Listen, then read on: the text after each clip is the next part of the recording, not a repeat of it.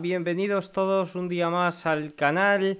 Eh, hoy tenemos un día apasionante, de nuevo hemos tenido una jornada muy muy intensa en Wall Street y vamos a comentarla aquí en este pequeño informativo de ya sabéis 25 30 minutos. Hoy vengo azul, de azul. ¿Por qué vengo de azul? Porque presentaba resultados meta y sí, ha superado estimaciones. Lo veremos aquí eh, poco a poco, pero decían que estaba muerta y realmente estaba de parranda, porque incluso ha superado eh, los usuarios que decían que ya no podía crecer más. Bueno, pues vamos a comentar un poco los resultados de Meta, vamos a comentar también todo lo que sucede con First Republic Bank eh, y todo el miedo que hay ahora mismo instaurado en la banca regional y también vamos a comentar eh, la diferencia entre el grow y el value, que está viendo ahora mismo un diferencial. Eh, ha habido en el día de hoy el mayor movimiento desde noviembre de 2022, para que nos hagamos una idea, y, ha sido impulsado sobre todo por Microsoft. Eh, y por Nvidia, en general el sector tecnológico, Microsoft acompaña a los semiconductores, que es en estos momentos lo único que está aguantando el mercado. Así que bueno, vamos eh, a comenzar con el cierre de sesión. Arrancamos ya con Europa, que ha cerrado a la baja. Sí que es cierto que podía haber cerrado mucho peor de lo que ha hecho. Por ejemplo, aquí el DAX alemán en pantalla. Tenemos el stock 600 como ha aguantado la EMA exponencial de 21 sesiones. El de 50 también muy arrastrado por las empresas de gran capitalización eh, europeas, sobre todo tras este miedo que ha vuelto a la banca, porque fijaros que si nos fijamos, por ejemplo, en España, que ha sido de lo poco positivo el día de hoy, con 0,04, con un reversa a la última hora, pero sí que es cierto que Santander, fijaros que se cayó en el día de hoy un 1,08 más, ha llegado a caer casi un 3%, que se suma a la caída de un 5,97 del día de ayer y una caída bastante considerable después de que hubiera anunciado esa salida de depósitos, que repito, eh, no me parece nada fuera de lo normal la caída de depósitos en Santander en la situación del ciclo en la que nos encontramos, donde hay muchas opciones a bajo riesgo de obtener mayor rentabilidad que con los depósitos, como por ejemplo con las letras del Tesoro o con los fondos monetarios, por lo que Europa cierra ligeramente en negativo. Si nos vamos a Estados Unidos, hemos tenido una jornada de más a menos. El Dow Jones ha caído un 0,68, el S&P 500 un 0,38% y el Nasdaq, que es lo único que se mantiene al alza, impulsado sobre todo por esa subida del 7,71% de Microsoft y del más de del 2% por parte de Nvidia. Esto es un poco lo que está manteniendo y lo que está sosteniendo a flote los índices americanos y en especial al Nasdaq que ha cerrado en positivo. El Russell 2000, fijaros, menos 0,97. El triple Q, eh, bueno, pues ETF eh, e que replica el Nasdaq 100, fijaros que ha cerrado por debajo la EMA 21, por debajo de zonas de resistencia importantes, lo veremos a última hora en eh, el análisis técnico. Si nos vamos a las materias primas, el oro está prácticamente en una modo recesión total. Fijaros que ha caído un 3,52%, el oro ha caído un menos 0,40%.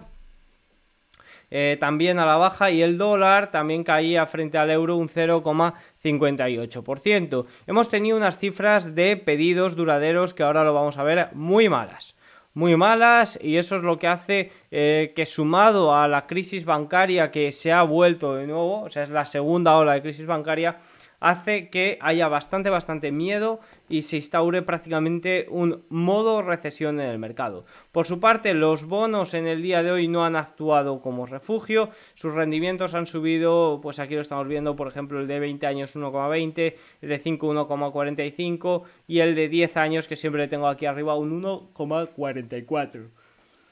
Vamos a ver los datos más relevantes del día. Bueno, ya sabéis que lo primero, un poco promo siempre hay que hacer. Estamos ahora mismo en The Market A. Eh, creo que estoy. Sí, aquí estoy. Vale, estamos en The Market A. The Market A se trata de una newsletter que publico todas las noches a eso de las 12, una de la madrugada en inglés. ¿Por qué? Porque el objetivo es expandirla eh, por habla inglesa y Substack favorece y beneficia mucho al inglés. Eh, en el que comento todo lo que sucede en la sesión y todo eh, y, analizo un poco todo lo que ocurre. Así que bueno, eh, aquí la vemos a esta hora, a las 10, 11 de la noche, sin completar, con algunos con los puntos más importantes que veo para comentar por aquí, pero ahora a última hora lo añado, pues tendré ya algunos comentarios de la conference call de Facebook, rellenaré con más gráficos y demás.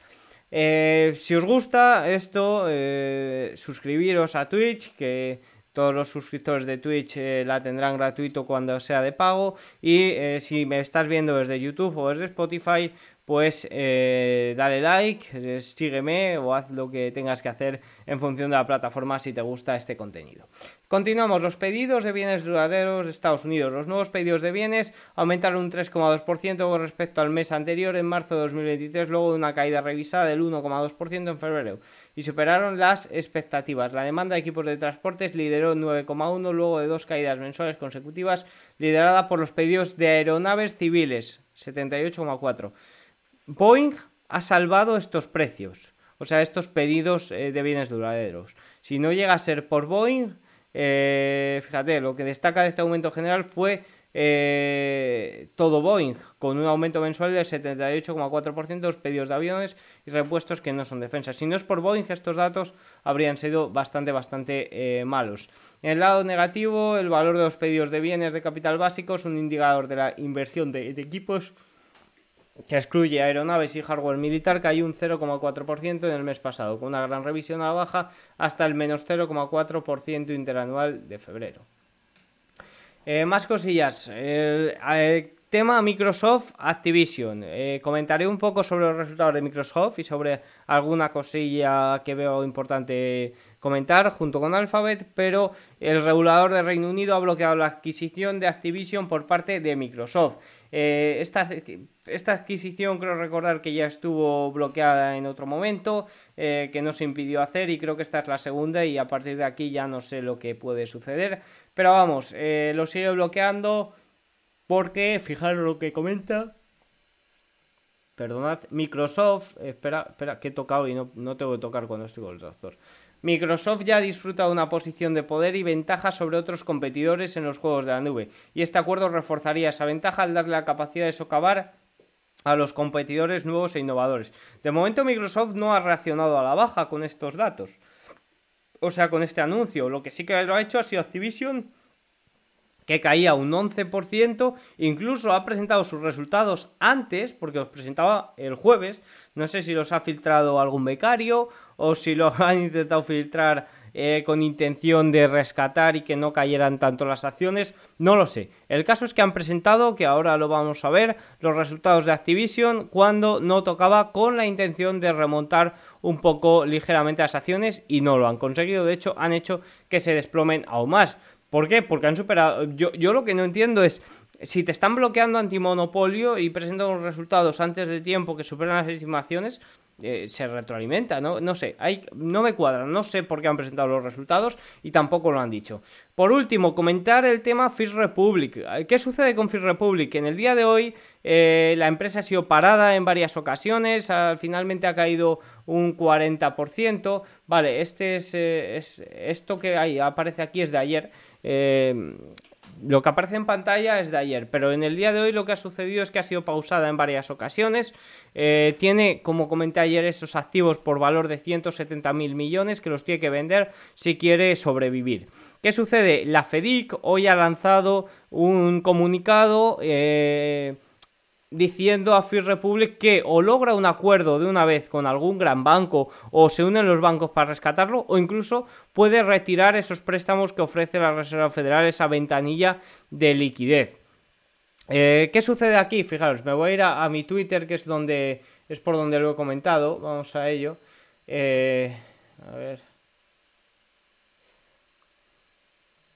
Vamos a yo que lo tengo aquí. Fijaros, la FEDIC sugirió que se podría reducir la capacidad de endeudamiento de la Reserva Federal de First Republic y lo incita a que llegue a un acuerdo con otros bancos. Pero ¿qué pasa aquí? Que los reguladores están a favor de un rescate privado que no implique a Estados Unidos, es decir, que no implique al gobierno y... Eh, Y, sin embargo, los bancos quieren evitar a cualquier. Eh, quieren, quieren, evitar adquirir cualquier cosa que los pueda perjudicar. O sea, los reguladores no quieren que entre el gobierno y los bancos no quieren entrar porque les puede perjudicar. Entonces, eh, en este momento no hay nadie que se quiera hacer cargo de estos activos de First Republic. Y es un poco lo que está. lo que está sucediendo. Eh, ¿Qué sucederá? Pues la verdad es que no lo sé yo, yo, yo sí tendría que dar orden. Eh, creo que lo primero que, o sea, a lo que más están esperando y lo que quieren que produzca, por mucho que se renieguen los bancos, les darán un empujón y los bancos tendrán que llegar a un acuerdo para rescatar Free Republic, para hacerse cargo de estos activos. Que los bancos se niegan eh, rotundamente y se vuelven rebeldes y demás, pues ahí tendrá que, tendrá que rescatarlo el gobierno, el gobierno estadounidense. Lo que tengo claro y lo que estoy 100% seguro es que no lo van a dejar caer. Eh, Ahora, como dice JP Morgan, sería muy iluso pensar que este es el único banco con problemas. Hay más bancos con más problemas y según vayan presentando resultados se irá viendo, porque fijaos que lo de Free Republic no se ha visto hasta que no ha presentado resultados. Eh, ya tuvieron que hacer un complot los grandes bancos para tratar de ayudarlo y hasta que no ha presentado resultados no se ha visto eh, el descalabro que tenían los depósitos, ¿no? ¿Qué pasa? Eh, estos problemas ¿Este problema se ha incentivado a raíz del lunes? No, le tenían calladito. Y ahora es cuando, es cuando ha explotado de nuevo. Más, más cositas. Vamos con... Vamos con las ganancias. A ver, Activision ha presentado los resultados. Eh, BPA 0,60 frente a 0,52. Ingresos 1.860 millones frente a los 1.790 estimados. Supera estimaciones. Eh... Otra cosilla, Microsoft y Alphabet. Comentamos los resultados en el día de ayer, puedes ir a verlos. Y bueno, después de escuchar la conference call y demás, a mí me queda una cosa clara y quiero hacer una reflexión. Eh, la búsqueda en Google eh, ocupa el 57%, es decir, el 57% de los ingresos de Google dependen de la búsqueda. Es muy dependiente de la búsqueda, es totalmente normal que ante un rumor como el de Samsung de que puede sustituir el buscador Google por el buscador Bing, la acción cayera y reaccionara como reaccionó. Es totalmente normal, tiene una dependencia de un 57% de los buscadores. Eso es bastante, bastante grande. ¿Y qué me sugiere esto? Que Google se pone las pilas a nivel de inteligencia artificial, a nivel de competir, porque los buscadores en estos momentos están moviéndose mucho por inteligencia artificial, o Bing y Microsoft le van a comer la tostada. Si al final eh, los ingresos de publicidad de Google es un 78%. Al final, eh, Google es un gran monstruo, pero que depende prácticamente de una pata. Fijaros que si lo comparamos con Microsoft, lo tenemos en pantalla, tenemos aquí a... Anda, pues está mal esto. Esta, vale, esta es... espera, dame un segundo, que la cambio. Dame un segundo que la cambio, venga. A ver. Yo sí, normalmente me siento mal al no hablar por Twitch, pero los grandes están callados. Esperad que cambio esto en un segundo, que si no, no, no podéis ver. Me jode por lo que estáis, lo estáis viendo, lo veis luego en diferido. Que no gustan mucho las pausas. Vale, ya lo tengo. A ver. Vale. Vale, creo que ya lo tengo.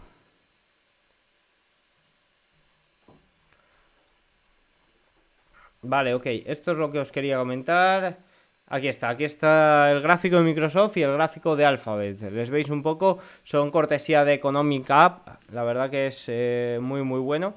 Pero fijaros eh, lo dependiente que es Google de los buscadores, que YouTube eh, Google Play, Google Cloud ocupan muy, muy poco. Y fijaros aquí como Microsoft tiene unos ingresos más diversificados eh, de tres ramas bastante, bastante más marcadas. Sobre todo con ese crecimiento que está teniendo el cloud que le está dando la vida a Microsoft. Eh, entonces, yo veo un gran riesgo a nivel de, inteligencia artificial, no os voy a mentir, en, en Alphabet. se pone las pilas y compite eh, de tú a tú con Microsoft, o cualquier cambio de buscadores y demás puede ser una grandísima amenaza, grandísima para, para Alphabet. Bueno, seguimos con resultados de, de Meta, plataforma que han sido los últimos. Fijaros, subió un 10% después de horas después de las ganancias del primer trimestre, las que ha superado fácilmente las expectativas gracias a la recuperación de los anuncios mejor de lo esperado de su plataforma insignia Facebook. Ojo porque Facebook, yo a nivel de usuario, está remontando, ¿eh? Yo subo Reels a Facebook y no funcionan nada mal. Me atrevería a decir que en ocasiones funcionan mucho mejor que Instagram. Los ingresos en general aumentaron un 3%, bueno, al igual que, Google, un 2-3%. Al final está en una etapa muy madura ya, superando las expectativas en aproximadamente mil millones, aunque los costos más altos llevaron a una caída del 15% de los ingresos operativos. El margen operativo se redujo al 25% desde el 31% el año anterior. Eh, desde el 31%, perdón invirtiendo mucho en el Reality Labs, eh, ahora lo vamos a ver. La compañía también pagó una tasa impositiva efectiva más alta, lo que ayudó a la utilidad neta. Tuvimos un buen trimestre y nuestra comunidad continúa creciendo, dijo el fundador y eh, director ejecutivo Zuckerberg. Nuestro trabajo de IA está generando buenos resultados en nuestras aplicaciones y negocios. También nos estamos volviendo más eficientes para poder crear mejores productos más rápido y colocarnos en una posición más sólida para cumplir nuestra visión a largo plazo. Los usuarios activos diarios de Facebook aumentaron un 4% a 2.040 millones, mejor de lo esperado, y los usuarios activos mensuales fueron 2.990 millones aproximadamente en la línea de las expectativas. Para la familia de aplicaciones, eh, eh, Family Apps que se llama, más amplia, incluida Instagram y WhatsApp, las personas activas diarias aumentaron un 5%. Ojo, crecimiento del 5%, cuidado, ¿eh? Y las personas activas mensuales aumentaron otro 5%. La guía de la compañía para los ingresos del segundo trimestre es de 29,5 billions y, 32 billions, más alto que el consenso de 29,5 billions. En el supuesto de que los vientos de, en contra de la moneda extranjera se limitaran a menos del 1% del crecimiento de los ingresos año tras año para todo el año. Ahora ve gastos totales de 86.000 millones a 90.000 millones, incluidos los 3.000 millones a 5.000 millones de costo de reestructuración y espera que las pérdidas operativas de Reality Labs aumenten este año. Meta también mantuvo su pronóstico de gastos de capital de 30.000 millones a 33.000 millones. Eh, aún desarrollando la capacidad de inteligencia artificial para adquirir anuncios, feed y reels y más inversión en inteligencia artificial generativa. Fijaros, aquí vemos cómo entra todo de, la familia de aplicaciones que tiene. Eh, fijaros que la, proporción de Reality Labs eh, da muy poco revenue en estos momentos, sobre todo viene de la familia Family of Apps.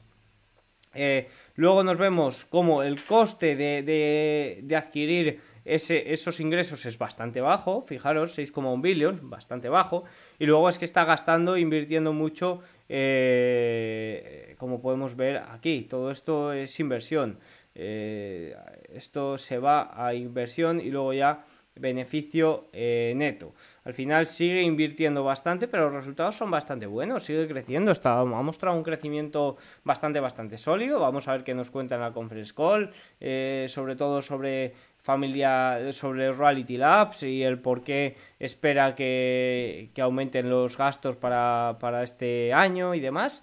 Pero, pero bueno, a nivel de, ingresos mm, en porcentaje, yo me esperaba mucho menos crecimiento. Siempre eh, que grabo vídeo bostezo muchísimo. Vamos con los gráficos a comentar. Bueno, pues vamos a comentar dos gráficos ya comentados, eh, que evidentemente no voy a saltar, como es el de Alphabet y como es el de Microsoft.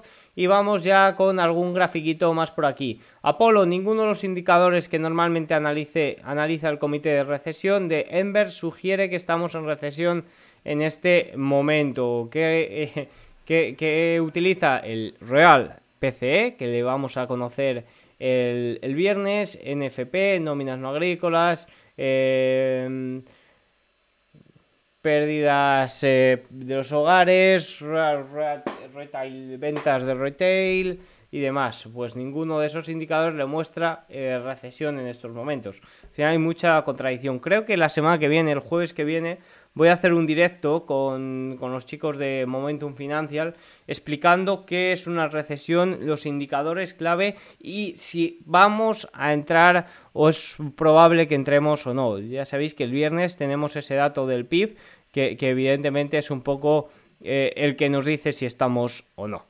Eh, más cosillas, los ingresos del primer trimestre de Google aumentaron un 2,6% con respecto al año anterior, la cuarta tasa de crecimiento más lenta de su historia. Los ingresos netos del primer trimestre disminuyeron un 8,5% interanual, el quinto trimestre consecutivo de crecimiento interanual negativo, la racha negativa más larga de la historia de la empresa. Si me preguntas, ¿cómo te han parecido los resultados de Google? Flojitos. O sea, flojitos. Es que es muy fácil superar unas estimaciones que ya ha sido recortando a la baja durante los últimos dos años. ¿Me entiendes? Eso es un poco lo que veo. Eh, y luego al final lo que he comentado, que veo una amenaza a corto plazo bastante grande para Google eh, por el caso inteligencia artificial en los buscadores. Y más allá de que piense que la inteligencia artificial o no en estos momentos puede ser una ligera burbuja y que por ejemplo ChatGPT de Microsoft me parece muy útil para temas que no conoces, pero poco útil para temas que conoces, sí que lo veo fundamental un ChatGPT integrado correctamente en los buscadores y eso eh, vamos a ver cómo lo logra hacer Google. Solo ha habido otros dos periodos en los, años, en los últimos 60 años en los que la curva de rendimiento de 3 meses, 10 años se aplanó más en el transcurso de un año que ahora. El sombrado gris, gris eh, son recesiones. Bueno, bueno, pues ya está, ¿no? Eh, igual que hay indicadores que muestran que no hay recesión, hay otros que sí. La capitalización de mercado de Free Republic Bank se desplomó brevemente Em, a por debajo de, un, de mil millones eh, en el día de hoy. Eso significa que ha caído un 98% desde máximos. Más cosillas, eh, nos han llegado ya datos de los flujos de ETFs de Bank of America. De momento no confirman el eh, rally del oro. Mañana haré un informe específico de los flujos de ETF de Bank of America en Serenity Markets. Así que podéis eh, estar atentos por mi Twitter y por la web porque supongo que a eso las 11, 11 y media de la mañana tendré el análisis del informe de flujos de Bank of America. De momento solo he puesto ese gráfico que ha sido un poco uno que he visto así por Twitter eh, relevante. Hasta ahora el porcentaje máximo de reducción del precio medio de una vivienda unifamiliar nueva se redujo al 13 pero algo se ha borrado en los últimos dos meses. A modo de comparación, la reducción máxima durante la gran crisis superó el 20%. Así que bueno, estos son los 8 gráficos a comentar que tengo en el día de hoy. No me ha dado tiempo a poner más. Ahora, eh, cuando, cuando acabe directo, supongo que eh, añadiré hasta llegar a unos 20, 25 o 18 o 20 que, suele tener todos los días y lo podréis recibir a eso de las 12, una de la madrugada. Y por último vamos a dar un pequeño vistazo al análisis técnico que ya me quedo sin tiempo, así que vamos a ello. Bueno, en el día de hoy lo que ha sostenido al mercado han sido dos compañías. La primera Microsoft subiendo un 7,24%, que antes he dicho un 7,71%, pero nada, que ha cerrado justo, me atrevería a decir, por encima de una zona de resistencia bastante importante, que son los 290, 294. Esto, esta zona de aquí estaba, estaba haciendo de soporte, resistencia bastante, bastante importante, pues hoy se ha roto al alza. Y otra compañía que está aguantando bastante, pero que está carísima, está a 26... Eh, está carísima, ahora no recuerdo las cifras, las he comentado antes en el Darkadores Club. Es Nvidia que sube un 2,72% y eh, de momento la verdad es que los semiconductores siguen bastante, bastante al alza. Vamos, eh, os voy a poner, os busco la valoración de Nvidia en un momento, que es que la tenía aquí y no me acuerdo, no, no quiero dar cifras eh, un poco a lo loco. Sé que era 26 y 160, pero dadme un momento, por favor. Nvidia 26, eh, vale, vamos a ver. Nvidia cotiza a 26 veces ventas y 160 veces sus beneficios. Fijaros que lo comento yo aquí el otro día que tiene 16 me gustas. Eh,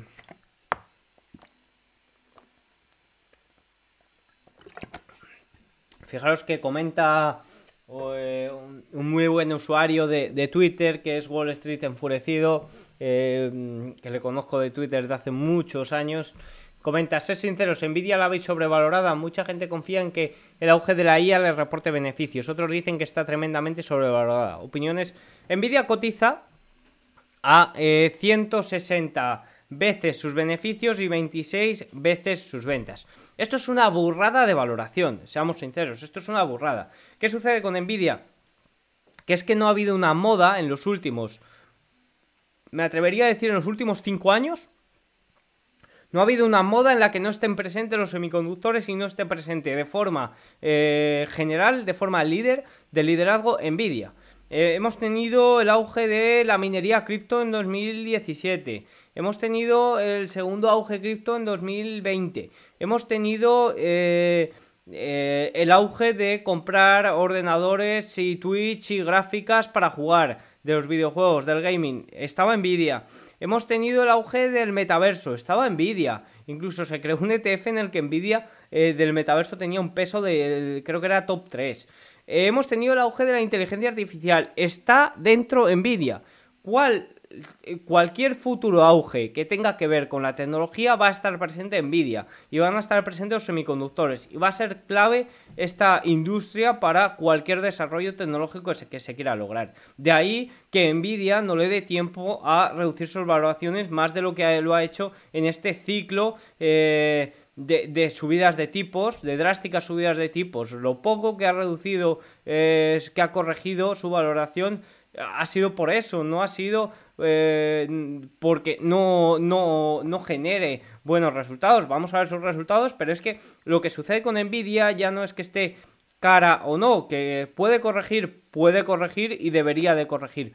Pero es que cualquier corrección eh, eh, se ve impulsada de nuevo por cualquier otra moda que haya. es ahí donde está donde está la cosa de, Nvidia. Dicho esto, y a nivel técnico, eh, yo ahora mismo veo un patrón muy claro que aquí le podríamos llamar caja de Darvas, rango lateral, como queráis llamarlo, yo no pongo nombres, ya dejé, dejé hace mucho tiempo mi etapa de chartista y de poner nombres a, patrones y demás, pero sí que es cierto que podemos ver un rango lateral muy claro, eh, pues vamos a ver hacia dónde rompe, ¿no? Si rompe hacia el alza, pues yo la verdad que no creo que entre porque está a, una valoración bastante exigente, también en zonas bastante importantes debería de haber un impulso bastante claro por el mercado, que ahora mismo el mercado tiene un impulso bajista bastante claro, sobre todo por ese temor a la crisis bancaria que vengo argumentando desde el inicio de este directo y cuidado también si pierde zonas muy importantes, como pierda los 258, yo aquí sí que esperaría una corrección bastante grande, que de hecho es lo que eh, esperaría que sucediera. ¿Qué sucede también en el mercado? Al final, sed conscientes que los fondos de inversión eh, prácticamente eh, no invierten ya en Nvidia, muchos, ya que la mayoría son value y se centran mucho en valoraciones y demás.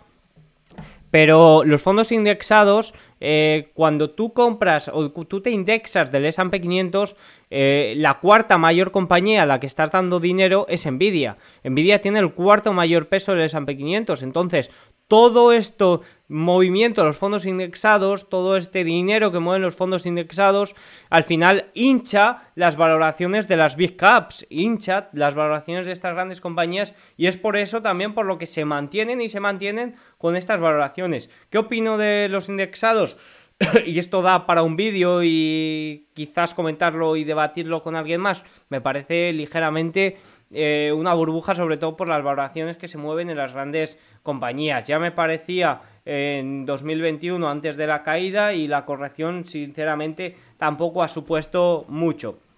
Pero bueno, habrá que ver cómo se desarrolla. Todo este es el panorama técnico que veo para Nvidia. Si nos vamos a Microsoft, bueno, Microsoft ya, ya lo ha comentado antes, que estaba superando resistencia, perdón. Eh, AMD también ha tirado ligeramente de, del mercado, evidentemente con mucho menor peso, pero al final ser semiconductores. Pero fijaros que esta zona en por debajo de una zona de resistencia bastante importante. Hay una diferencia bastante clara entre Nvidia y, AMD, entre el líder de la industria y un perseguidor. Sí que es cierto que tiene, bastante, tiene cuota de mercado y demás, pero no deja de ser un competidor en el que se ven correcciones bastante, bastante más grandes. Fijaros que si nos vamos al S&P 500 y al triple Q, fijaros, el triple Q, a ver dónde está, triple Q, ETF, el Nasdaq fijaros que ha cerrado por debajo de una zona de resistencia bastante, bastante importante, que son los 313. Aquí podríamos eh, dibujar la zona baja de este canal y vemos cómo no lo ha superado, incluso ha cerrado con una mecha que podría estar por debajo, por lo que cuidado mañana, eh, porque no ha cerrado eh, no ha cerrado muy bien. Ahora evidentemente si Meta eh, aguanta esta subida hasta la apertura de mañana la verdad que eh, sería muy raro que el Nasdaq no arrancara al alza. Deberían de pasar bastantes cosas durante la madrugada y sobre todo durante la mañana de mañana. Exactamente la mañana de mañana más cosillas, el S&P 500 cierra con un 0,38% abajo. Fijaros que ya ha perdido media exponencial de 21 sesiones. Tiene una zona de soporte aquí eh, bastante clara, fijaros. Podríamos decir que esta zona de entre los 4054, 4080 es una zona bastante clara. Esperaros que os pongo, esto es de una cuenta eh, privada de. Es de una cuenta privada, pero os lo pongo, que es un mensaje de Goldman Sachs. Esperaos, dame un segundo. Eh, os, lo leo, más que comentaroslo, os lo leo. Eh, que es un poco lo que, lo que espera Goldman de... Vale, aquí está. Vale. es el collar, el margen que da, que da Goldman Sachs en estos momentos de, movimiento. Vamos al traductor y os lo pongo aquí. Fijaros, el umbral de impulso a largo plazo eh, del CTA se ha vuelto negativo hoy por debajo de 4130, es decir, la rotura esta que tuvo el S&P 500. Eh, los siguientes niveles a vigilar son el, al corto plazo son el 4067 y el medio plazo el 4034, que también resulta ser la eh, EMA, la media simple de 50 eh, sesiones. Es de la nota de, de, la mesa de trading de Goldman Sachs. Por lo tanto, nos dan el 4, 4067 y el 4034. El 4034 podríamos, podríamos decir que es esta zona baja de aquí. Fijaros que que esto es muy útil, o sea, al final me podéis decir, ah, mesa de Goldman, tal, fallan más que una escopeta de feria.